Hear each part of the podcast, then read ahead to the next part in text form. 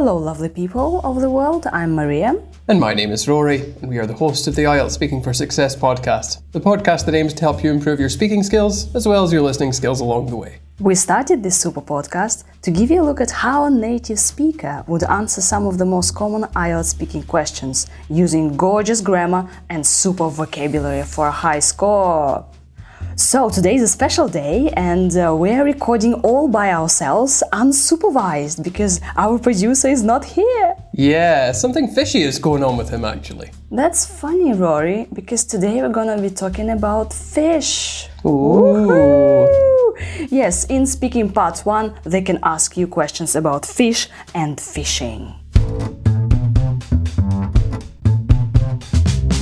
Rory, do you like going fishing? I don't like going fishing regularly, although it's probably it's, it seems like an entertaining prospect when you consider like how much of a city boy I am. Um, I did go fishing once though with my dad, um, and I think I really wanted to go, and I complained about it for a while. I was like begging him to go, um, and I think I might have romanticized it a little because it was awful. I didn't catch anything, and um, the weather was terrible. So yeah, it, it just wasn't a good idea. The one time that I did it, it wasn't a good idea. Where do people go fishing in your country?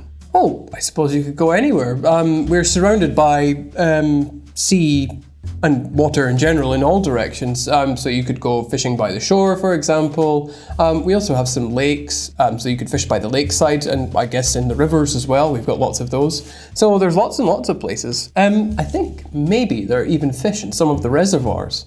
Is fishing a good hobby? Um, I think maybe if you have the patience of a saint. Um, God knows when I was younger I didn't, but um, if you if you're patient enough and you have the skills, then it's a good hobby. How often do you eat fish? Uh, oh, all the time, actually. For someone who's not very good at uh, catching fish, I'm very good at eating them. So I love seafood. Um, tuna fillet's my favourite, but right now I usually have salmon steaks because it's a little bit cheaper. Where do you get the fish from? Um, well, I get mine from a supermarket, but I suppose there's a fishmonger in the supermarket if you want to get like a more specialized kind of fish or have it prepared in a special way. Um, I don't really go to the fishmonger to be honest, because I'm not very good with scaling fish or cooking them, um, like unless they've been pre-prepared. So um, for me, it's just easier to just buy it um, as if it's been prepared by a professional. Do you keep fish as pets? Um, no, I can't afford an aquarium right now, but I think um, it would be nice to have a few goldfish in the future. It's supposed to be quite therapeutic and relaxing, actually. Thank you so much, Rory. No problem. Rory, so when we talk about fish and fishing, what is it? Is it like fish is, fish are, fish they eat? There are a lot of fish, there is a lot of fish, fish fishes? What's going on with this language? So I think it's um, an older expression if you say fishes, but it's still okay. Um, however, most people just refer to fish in general, like the uncountable noun. So you can stick with that. Although, since it's IELTS speaking test, then you should be using um, more specific language, like what kind of fish? A goldfish, tuna fish? What kind of fish? Yeah, but also we say kind of there is lots of fish in the sea, right? Mm, is- Well, there are lots of fish in the sea. gosh, this is so confusing. So what, what, what, like, what do I do with this? No, you could say there is a big fish in the sea called, I don't know, a basking shark, for example. Or like, oh, what's this on your plate? It's fish. It's fish, yes, like eat, right?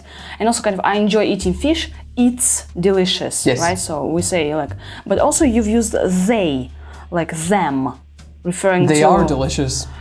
Right. So fish, but you can um, catch different fish, and they are delicious. Yeah, so here I don't think we need to worry so much about correcting ourselves because fish is such a well, it's it's such a weird word in English. So don't worry too much. Don't panic if you can't get it 100% right all the time because to be honest with you, for native speakers, there's not much of a um, chance of doing that either. It's really confusing. It is. Yeah, but normally we say fish, but not fishes. No, no, like I say, fishes is a much older expression. You maybe see this in the Bible or something, but not so much in real life. Yeah, as you say, different kinds of fish or different species. Um, yes, so you mentioned like goldfish, but also we have, uh, for example, sturgeon. right? You do in Russia. You've got sturgeon. Yeah, in Russia, we um, uh, we cook herring, and we have this uh, famous salad. You know, uh, herring under this fur coat. I've heard of it. It's just I really hate the smell of herring. That's quite bad, isn't it? Um, okay. But I think herring's one of the few fish I can't eat. Yeah, you've mentioned uh, tuna fillet. Fillet, like this uh, soft, um, fishy thing. You can say filet. Um, I say fillet, but um, both are fine to be honest, because it's an accurate term for describing how the thing is prepared. So it's okay. We have tuna, we have uh, salmon steak. So, dear listeners, um, if you enjoy a particular type of fish, could you please Google it? Um, take a, well, have a look at the pictures. Maybe you enjoy eel, or um, what else do you have? Like trout, cod. Those are the main ones. We go fishing, right? And um, is it true that uh, people who enjoy fishing are called anglers? People who go angling are called anglers. Um, to be honest with you, I'm not very good at uh, distinguishing between the different kinds of fishermen because there's fishermen, there's anglers, there are fly fishermen, and they all operate in different ways, I think. Um, but I'd need to check that because I'm not very sure about it. Yeah, so if you use a fishing rod, you can be called an angler. But yeah, that's a fancy word, so why not use it? You know, there are, there are many anglers in my country, so there are many uh, people who go fishing in my country, right? Yeah. And you have special equipment to go fishing, and that's a, a fishing rod. Yes. And you need a fly and a hook. You need a net, perhaps. Oh, there are different kinds of net actually. You can have, um, well, there's a normal net, but you have a keep net as well, which is where you catch the fish live and then you put the fish in the net and it's kind of in the water and not in the water. So the fish are there, they can breathe and move around, but they can't escape. so exciting. Sorry, I was very into this when I was much younger, but now I'm, I'm terrible at it. Fishing as a hobby could be entertaining, right? Or um, for Rory, because he's mentioned he's a city boy, city boy, Rory, uh, it's quite uh, dull, right? Tedious, Mind numbing. right? But it could be thrilling, right? What did you romanticize, Rory? Um, I think I just thought it would be like a cool experience. Like we'd constantly be catching fish, um, and we'd like get to obviously take the fish home and cook it and everything like this. Uh, obviously, it didn't pan out that way, um, but it just it just didn't go how I wanted it to in my head. And if you um, if you have like a really strong idea about how something is going to be, maybe it's not connected with reality a, a great deal, then you're romanticizing it. Yeah, so you didn't catch any fish, you didn't uh, feel any sense of uh, fulfillment, achievement, Or accomplishment. Accomplishment. Yeah, it was a bit. a disaster. Not not everything I do has to be a success though. Just success with IELTS. That's got to be a success. Yeah, our podcast it's in the is a title. success. Yeah, we can fish by the shore or fish by the lake, right? Yes. Yeah, or go fishing by the shore or by the lake, or um, Mm-hmm. you can go to a reservoir of water. Yeah, Yeah, we've talked about reservoirs before in our previous episodes. Our hardcore fans will know this. yes, uh, about uh, uh, wa- water topic. Water topic. Yeah. yeah, yeah. So reservoir where um, they keep fish, and then you can maybe like uh, catch and release it, right? There's this uh, catch and release fishing. Yes. The patience of a saint, Rory. Do you have a patience, the patience of a saint? Um, sometimes. I like to think I'm patient most of the time. We've talked about this before in a podcast. So many references. It's very meta. Um, but the patience of a saint, probably not. I'm just patient, usually. Sometimes I get annoyed with people. And in this particular case, I didn't have any patience because I wanted to catch lots of fish and I didn't. Yeah, so to be a proper angler, you need to have the patience of a saint, to be patient. We can get our fish at the fishmonger, or should I say at at a fishmonger's? Mm, both are okay. It's like butcher and butchers. It's all right. Um, fishmonger is a special shop for, well, selling fish, I suppose. Yeah, well, we can uh, say like in a shop, but also if you want to be uh, super cool, you say fishmonger. Do you say at, in? Do I need an article? You will need an article um, if it's yeah. Always you'll need an article, but um, you won't need to worry so much about the preposition. Want to buy meat, you go to the butchers, yeah, or to the butcher. If you want to buy fish, you go uh, to a fishmonger. Yeah, we've talked about specialized fish, um, different types of fish, and you don't like scaling fish, right? Well, yes, but scaling's not the kind of fish. It's the process by which you remove the scales. So you might skin an animal for its fur, like take off the fur, but you scale a fish when you take off the scales, the, the skin of the fish. It's quite tricky. I've tried it, is, before. yeah. Oh, very tricky. Yeah, it's also dangerous because like um, the fish has a sharp thingies all over, and you can just really cut yourself. Mm-hmm. So you wouldn't have an aquarium, right, Rory? No, and for those of you who know, well, don't know already, an aquarium is a place where you keep fish, so quite a good place to talk about it. Um, but you can also have a fish bowl. Yeah, a fish bowl or a fish tank. Yeah. And if I have a fish tank and uh, there are different species there, I can say, "Oh, look at my fishes." Yep, or my fish. Oh, my fish, yes. It's beautiful. When we talk about eating fish, we can mention that fish is really nutritious. Yes? We can cook fish in different ways. For example, we can have grilled fish, baked fish, we can wrap fish in foil in this like special paper. Uh, Rory, which fish do you prefer? Grilled, Oh, baked, I will eat my fish um, raw? in any in any way. I've eaten raw fish before, um, but I think the only thing you can't do with fish is barbecue it. But maybe even then I'm wrong. Yeah, you can barbecue fish. Grill. Can you? That would be cool. I'd Grilled love to do that. Nice.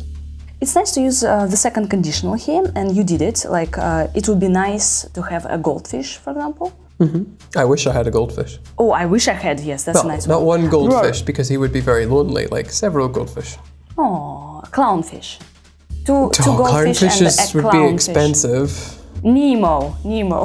would you like That's to have expensive. a Nemo in your aquarium? No, I wouldn't. That's like costs a lot of money. yeah, you should invest money in your fish. And. I don't think it's legal either. Maybe they're like an endangered species. Yeah, dear listeners, you can check it out. And uh, the last word for us to um, remember is a school of fish. That's so funny. A school of fish. Because we work for a school. Yeah, because the English language is crazy about this, you know, groups of something. So I say a herd of horses, right? A herd of sheep, um, but a school of fish, basically a group of fish. Yeah. That's funny. Rory, thank you very much for your fish answers. There's nothing fishy about them. Oh, we are cracking jokes today. We are on it. Dear listeners, now you can listen to Rory's answers again and this time notice all the words and grammar he's using for a high score. Thank you very much for listening. Stay out of any f- uh, fishy business. Choose your fish right. And remember to cast a wide net when you're looking for vocabulary. Bye. Bye. Rory, do you like going fishing? I don't like going fishing regularly, although it's probably it's, it seems like an entertaining prospect when you consider like how much of a city boy I am. Um, I did go fishing once though with my dad, um, and I think I really wanted to go, and I complained about it for a while. I was like begging him to go, um, and I think I might have romanticized it a little because it was awful. I didn't catch anything, and um, the weather was terrible. So yeah, it, it just wasn't a good idea. The one time that I did it, it wasn't a good idea. Where do people go fishing in your country? Oh, I suppose you could go anywhere. Um, we're surrounded by um, sea and water in general in all directions. Um, so you could go fishing by the shore, for example. Um, we also have some lakes, um, so you could fish by the lakeside and I guess in the rivers as well. We've got lots of those. So there's lots and lots of places. Um, I think maybe there are even fish in some of the reservoirs. Is fishing a good hobby? Um, I think maybe if you have the patience of a saint, um, God knows when I was younger I didn't, but um, if you if you're patient enough and you have the skills, then it's a good hobby. How often do you eat fish? Uh, oh, all the time, actually. For someone who's not very good at uh, catching fish, I'm very good at eating them. So I love seafood. Um, tuna fillet's my favorite, but right now I usually have salmon steaks because it's a little bit cheaper. Where do you get the fish from? Um, well, I get mine from a supermarket, but I suppose there's a fishmonger in the supermarket if you want to get like a more specialized kind of fish or have it prepared in a special way. Um, I don't really go to the fishmonger to be honest, because I'm not very good with scaling fish or cooking them, um, like unless they've been pre-prepared. So um, for me, it's just easier to just buy it um, as if it's been prepared by a professional. Do you keep fish as pets?